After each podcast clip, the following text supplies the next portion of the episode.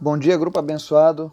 Hoje, dia 16 de 7 de 2020, nós vamos fazer a nossa reflexão no livro de Provérbios, capítulo 16. Estamos nesse mês de julho aprendendo mais sobre como adquirir a sabedoria que vem do alto, a sabedoria que vem de Deus para as nossas vidas. E tem sido dias proveitosos, dias de crescimento eu, graças a Deus, tenho recebido um bom retorno no que diz respeito às pessoas que estão estudando, estão levando a sério essa busca. Pessoas têm tido suas vidas mudadas. Pessoas têm conhecido uma parte de Deus que até então estava oculta em suas vidas. E isso é bom, isso é motivo de nos alegrarmos. Então quero parabenizar você que tem perseverado nisso, que tem se dedicado inteiramente a conhecer um pouco mais do Senhor. Que Deus esteja te abençoando, que Deus esteja te motivando, te inspirando, que você encontre graça diante do Senhor. Antes da gente começar o nosso estudo, eu quero te convidar a fazer a oração juntamente comigo aproveitar esse momento para você apresentar a tua nação, a tua família, a tua vida, teus negócios, as pessoas que fazem parte deste grupo, os ouvintes dessa mensagem. Enfim, vamos falar com o nosso Pai. Obrigado, Deus, por mais um dia que se inicia, por mais um dia onde temos a oportunidade, Senhor, de te buscar, de te conhecer, de aprender um pouco mais, Senhor. Nós queremos te pedir que perdoe os nossos erros, as nossas falhas, que o Senhor nos fortaleça para que venhamos a tomar sempre as melhores decisões, que nós não venhamos a dar ouvidos apenas a nós mesmos e ao nosso ego, mas que o Teu Espírito Santo esteja direcionando de uma forma melhor os nossos passos. Obrigado, Senhor, pela Tua palavra por estes estudos que o Senhor tem proporcionado às nossas vidas. Toda a honra e toda a glória pertence a Ti, Senhor. Então nós queremos te agradecer, Senhor, por tudo que o Senhor tem feito em nossas vidas, por ter nos guardado durante esta pandemia, porque se estamos com vida, se estamos aqui, Senhor, é porque o Senhor tem nos guardado. Quero te apresentar, Senhor, em especial as pessoas que estão ouvindo essa mensagem. Pedir que o Espírito Santo visite agora, Senhor, cada uma das necessidades dessa pessoa e comece a supri-las de uma maneira sobrenatural. Não importa a área dessa pessoa onde ela está tendo uma dificuldade, o Senhor é poderoso, Deus, para suprir toda e qualquer dificuldade. Fala conosco, Deus, nesse dia, que ao final desse dia nós possamos olhar para trás e ter apenas boas lembranças, ó Deus, de tudo aquilo que o Senhor fez nas nossas vidas. Obrigado por tudo, Pai, no nome de Jesus. Amém. Provérbio 16. Ao ser humano foi concedida a capacidade de planejar. Entretanto, é o Senhor quem dá a palavra certa. Todos os caminhos do homem parecem certos aos seus olhos, mas o Senhor julga as verdadeiras motivações do coração. Consagra ao Senhor todas as tuas obras, e os teus planos serão bem-sucedidos. O Senhor criou tudo o que existe com um propósito definido, até mesmo os ímpios para o dia do castigo. Abominável é o Senhor todo arrogante de coração. É evidente que não ficará sem a devida punição. Por intermédio da misericórdia e da verdade se faz expiação do pecado, e pelo temor do Senhor o ser humano evita todo o maligno. Quando as atitudes de uma pessoa são agradáveis ao Senhor, até os inimigos dessa pessoa vivem em paz com ela, pela vontade divina. É muito melhor possuir poucos bens com honestidade do que riquezas com injustiça. Em sua alma, o homem planeja seus caminhos, mas é o Senhor quem determina seus passos. Os lábios do rei falam com grande autoridade. Contudo, sua boca não deve jamais trair a justiça. Equilíbrio e pesos honestos vêm do Senhor. Por isso, ele deseja que a balança seja usada com justiça. A prática da impiedade é abominável para os governantes, porque com equidade deve ser estabelecido o poder. Os lábios justos fazem a felicidade do rei, e ele ama as pessoas que falam a verdade. A ira do rei é prenúncio de morte, mas o, o homem sábio consegue acalmá-lo. A alegria no rosto do rei é sinal de vida. Seu favor é como generosa nuvem de chuva na primavera. É muito melhor conquistar a sabedoria do que o ouro puro. É mais proveitoso obter o entendimento do que a prata mais valiosa. O caminho do justo evita o mal. Quem guarda seu caminho preserva sua alma. A soberba precede a ruína. O espírito arrogante vem antes da queda. Melhor é ter espírito humilde entre os oprimidos do que repartir um grande espólio com os arrogantes.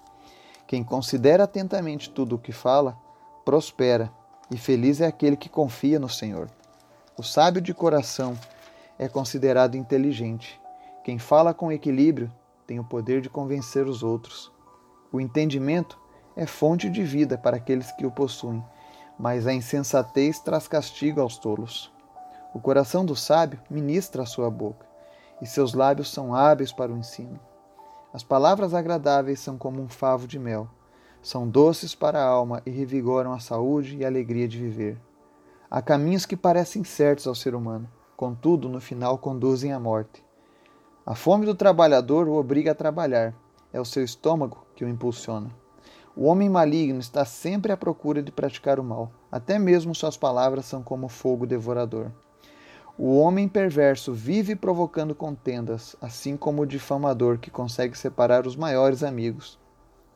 O homem violento alicia seu próprio amigo e o guia pelas trilhas do mal. Quem faz sinais maliciosos com os olhos planeja o mal. Quem franze os lábios já está a meio caminho da prática do que é ruim. O cabelo grisalho é uma coroa de experiência e esplendor que deve ser conquistada mediante uma vida justa. Muito melhor é o homem paciente que o guerreiro, mas vale controlar as emoções e os ímpetos do que conquistar toda uma cidade. A sorte é lançada no colo, mas a decisão correta vem do Senhor. Amém. Provérbios 16 ponto principal deste capítulo de Provérbios é que ele fala sobre o amor e a soberania do Senhor. Ele mostra que Deus é soberano sobre todas as coisas e que todos os nossos caminhos não passam de maneira desatenta aos olhos de Deus. Você olha aqui o verso 1, ele dizendo: Ao ser humano foi concedida a capacidade de planejar, Entretanto, é o Senhor quem dá a palavra certa, né? Nós sabemos que quando o homem foi criado imagem e semelhança de Deus, né, não significa que Deus ele é como nós somos a maneira física, né? Mas o principal foco dessa criação ser imagem e semelhança de Deus é que nós temos esse espírito inventivo, nós temos essa capacidade de criarmos, ou seja, nós somos filhos do Deus Criador, que criou todas as coisas. Então nós herdamos de Deus essa capacidade de criar, de inventar novas coisas, né? E apesar de ele ter nos dado essa capacidade de planejar, de inventar, muitos de nós não temos o filtro para essas coisas. E ele diz aqui: o Senhor precisa dar a palavra certa, é Ele quem dá a palavra certa. O que, que ele quer dizer com isso? Né? É que nós precisamos refletir e buscar ao Senhor antes de pormos em prática uma nova ideia, para que aquilo não seja algo ruim. Um exemplo disso foi a teoria que Einstein revelou ao mundo e revolucionou as leis da física, né, na ciência. Certeza absoluta que ele não sabia que aquilo ali um dia seria usado para fazer a bomba atômica, que ceifaria milhares de vidas que traria dor, que traria desespero. E tantas outras invenções que o homem fez, que de um lado trouxeram grandes avanços para a humanidade, mas trouxeram também muitas dores. E a maioria dessas coisas acontece porque o homem não reflete, não busca a decisão de Deus sobre aquilo ali. Os versos 3, 20 e o 33, ele diz assim: eu vou ler só o 3. Consagra ao Senhor to todas as tuas obras, os teus planos serão bem-sucedidos. O que, que ele quer dizer com isso? que tudo aquilo em que nós colocamos o Senhor vai ter um final feliz. Ou seja, consagre o teu casamento ao Senhor, consagre os teus negócios ao Senhor, consagre a tua família ao Senhor, consagre a tua casa ao Senhor, consagre o teu emprego, o teu curso da faculdade. Enfim, apresenta os teus planos, apresenta as tuas obras diante de Deus e verdadeiramente você vai ser bem-sucedido. Porque quando nós consagramos a Deus as coisas, nós passamos a colocar o filtro moral, o filtro justo de Deus em tudo aquilo que fazemos. E somente de fazermos isso, a gente já evita uma série de dor de cabeça, uma série de problemas. Ele termina no verso 33 dizendo: A sorte é lançada no colo, mas a decisão correta vem do Senhor. Ou seja, é, Deus ele é soberano. E se você colocar tudo na mão do soberano, com certeza ele sabe o que faz, muito melhor do que a gente. O verso 4 diz assim: O Senhor criou tudo o que existe com um propósito definido, até mesmo os ímpios para o dia do castigo. Né? Deus conhece o coração do homem. Deus conhece cada pessoa que foi criada, que está andando agora nesse momento na face da terra, passa pela presciência de Deus. Existe um, um ditadinho que as pessoas costumam falar, e eu ouço ele há muitos anos, diz assim: ó, quem não vem pelo amor, vem pela dor, no que se refere às pessoas abandonarem o caminho errado e um dia criarem consciência e vir para Deus, né? Mas eu quero falar que a Bíblia não fala isso. Há pessoas que nem mesmo pela dor vão se arrepender dos seus atos e vão querer mudar de caminho. Vale lembrar a história de Judas, por exemplo. Ele traiu o mestre. Ele passou por um momento muito grande de dor. Ele sentiu um grande remorso, mas não se arrependeu. E partiu distante do Senhor, apesar de ter andado com ele. Esse é um engano de muitas pessoas. Há muitos que vão andar achando que estão andando com o Senhor e no final o seu coração estava distante. E vale lembrar que Deus, quando se refere a Jacó e Esaú na Bíblia, ele diz: Amei a Jacó e odiei a Esaú antes mesmo que nascessem.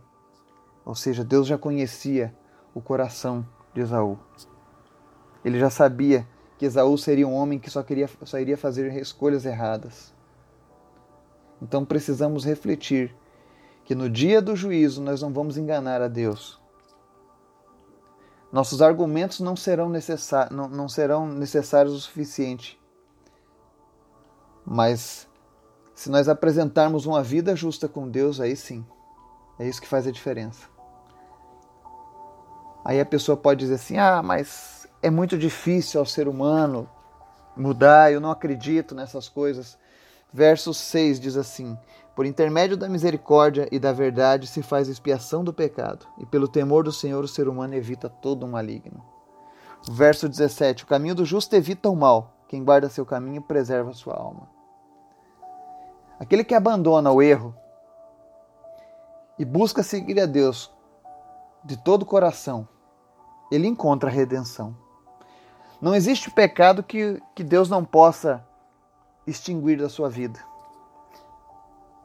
Não existe culpa diante de Deus que não possa ser tirada para aquele que se volta para Deus. Você pode ter feito a coisa mais horrenda aos olhos dos homens, mas se você verdadeiramente abandonar esse caminho e buscar a misericórdia de Deus e viver na justiça de Deus, verdadeiramente você está livre daquela culpa. Muitas pessoas possuem uma vida problemática onde nada dá certo, onde nada funciona, porque apesar de serem justas e corretas, elas não conseguem se livrar do peso da culpa. Ainda que Deus tenha perdoado, ela continua se castigando por aquele erro. Eu quero falar para você nesse dia que aquilo que Deus perdoou está perdoado, ele não se lembra mais. Talvez os homens se lembrem, talvez você se lembre, mas Deus não se lembra mais. E faz parte do projeto da redenção trazer a paz ao nosso coração. Então, se você abandonou algo que você se envergonhava, mas ainda assim não encontrou paz, coloca diante de Deus essa sua aflição. E eu tenho certeza que ele vai trazer paz para a tua alma. Os versos 8 diz assim: É muito melhor possuir poucos bens com honestidade do que riquezas com injustiça. E no 11 diz assim: Equilíbrio e peso honestos vêm do Senhor, por isso ele deseja que a balança seja usada com justiça. Deus ama aqueles que buscam a vida com justiça e retidão. E muitas vezes, é, ele diz assim: é melhor possuir bens com honestidade, ou seja, quantas pessoas se enredam nesse problema de querer conquistar as coisas da maneira errada, Aí no final, ao invés de desfrutarem aquilo, passam a ter apenas sofrimento e dor de cabeça. Isso tudo acontece para o que a gente vai ver agora, verso 2. Todos os caminhos do homem parecem certos aos seus olhos, mas o Senhor julga as verdadeiras motivações do coração. Verso 18. A soberba precede a ruína e o espírito arrogante vem antes da queda. E o 25 finaliza: Há caminhos que parecem certos ao ser humano, contudo, no final, conduzem à morte. Muitas vezes, eu e você fazemos escolhas de certos caminhos e eles parecem ser o correto ali. Parecem bons. Mas a Bíblia manda a gente tomar cuidado com os caminhos que são colocados. Nem todos os caminhos levam a Deus, nós já vimos sobre isso. E nem todos os caminhos são seguros. Às vezes alguém te faz uma proposta escusa de negócio, ilícita. E você diz: "Ah, não tem problema, isso não tem nada a ver. Uma coisa é o meu trabalho, outra coisa é a minha vida". Mas Deus ele coloca tudo no mesmo nível. Ele avalia o que você faz na tua vida social, ele avalia o que você faz no teu trabalho, ele avalia o que você faz nos teus estudos. Ele sonda tudo isso e nada passa despercebido. Então, às vezes, diante da sociedade, eu busco ser um cara correto, mas nos meus negócios eu vivo fazendo as coisas erradas, pela minha ganância, pela minha ambição. E aí, a hora que uma coisa dá errado no meu negócio, eu quero reivindicar a minha vida na sociedade diante de Deus. Ah, Senhor, mas eu. Cuidado. A gente não consegue enganar a Deus. E Ele está vendo o nosso íntimo. Aquilo que nós dizemos, ah, mas eu. Isso aqui eu não consigo. Deus conhece o nosso coração. Ele sabe se de fato é a gente que não consegue por uma limitação ou se o nosso desejo em praticar o erro tem sido maior que o desejo de abandoná-lo. Essa pandemia tem feito muitas pessoas refletirem. Quando nós vemos os nossos direitos sendo tirados de nós, direito de trabalhar, direito de ir e vir, essas coisas. Isso tudo tem criado dificuldade para muitas pessoas.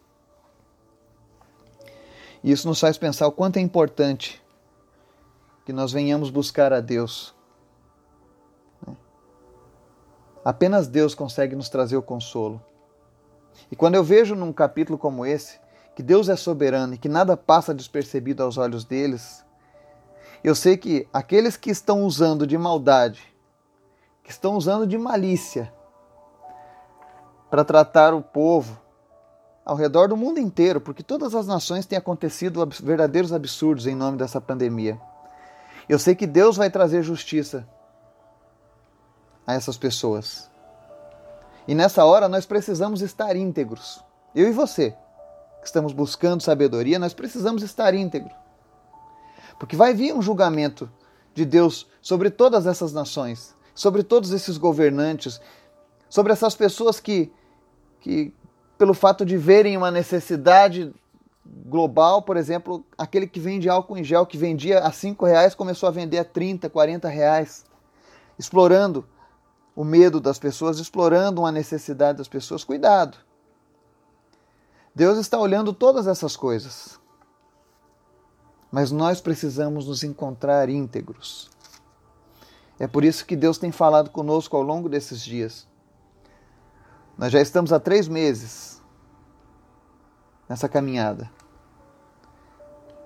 E enquanto durar isto, nós estaremos juntos aqui buscando a Deus, buscando sabedoria. Versos 28 e 29, Deus diz assim: O homem perverso vive provocando contendas, assim como o difamador que consegue separar os maiores amigos. E o homem violento alicia seu próprio amigo e o guia pelas trilhas do mal. Nós precisamos nos afastar daqueles que semeiam contenda e daqueles que nos levam para caminhos errados.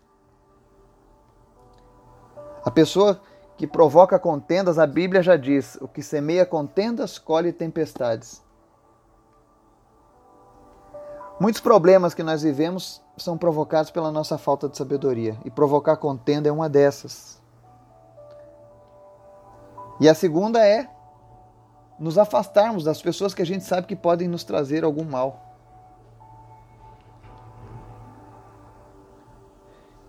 Ele diz aqui, verso 31. O cabelo grisalho é uma coroa de experiência e esplendor que deve ser conquistada mediante uma vida justa. As pessoas pensam que, ah, cheguei na velhice, eu tenho sabedoria, eu tenho experiências e agora eu sou sábio. Não é bem assim que funciona. A verdadeira sabedoria da, da experiência, né? o verdadeiro esplendor da, da nossa velhice, ele vai depender das nossas conquistas se você foi uma pessoa que ao longo da sua vida agiu de maneira justa, quando chegar a sua velhice, você vai fazer jus aos cabelos brancos. Eles vão ser verdadeiramente uma coroa para ti. Mas se você não levou uma conduta honesta na sua vida, uma conduta de justiça, você não vai poder requerer esse título. Porque é necessário que você tenha edificado a sabedoria ao longo da tua vida. Para encerrar, eu quero encerrar hoje com o verso 17, que diz assim: O caminho do justo evita o mal. Quem guarda o seu caminho preserva a sua alma. Que nós possamos estar evitando o caminho do mal. Quando começarem os julgamentos de Deus que nós possamos nos encontrar irrepreensíveis diante dele. Não porque somos melhores, não porque somos perfeitos, mas porque nós tememos a Ele. E quem teme ao Senhor evita esses caminhos errados. Porque o temor ele sempre vai trazer obediência àquilo que Deus tem ensinado. Então que Deus possa estar nos ajudando a evitar esses caminhos errados que o Senhor nos dê discernimento, que o Senhor nos dê sabedoria, que o Senhor nos capacite a olhar com justiça e assim a gente possa se desvencilhar dos caminhos errados. Que você possa ter um dia abençoado, que a soberania de Deus esteja conduzindo os teus passos e te abençoando. Que todos os teus projetos e as tuas obras estejam verdadeiramente de acordo com aquilo que Deus tem para as nossas vidas. Que Deus nos abençoe e nos dê um dia na Sua presença, em nome de Jesus. Amém.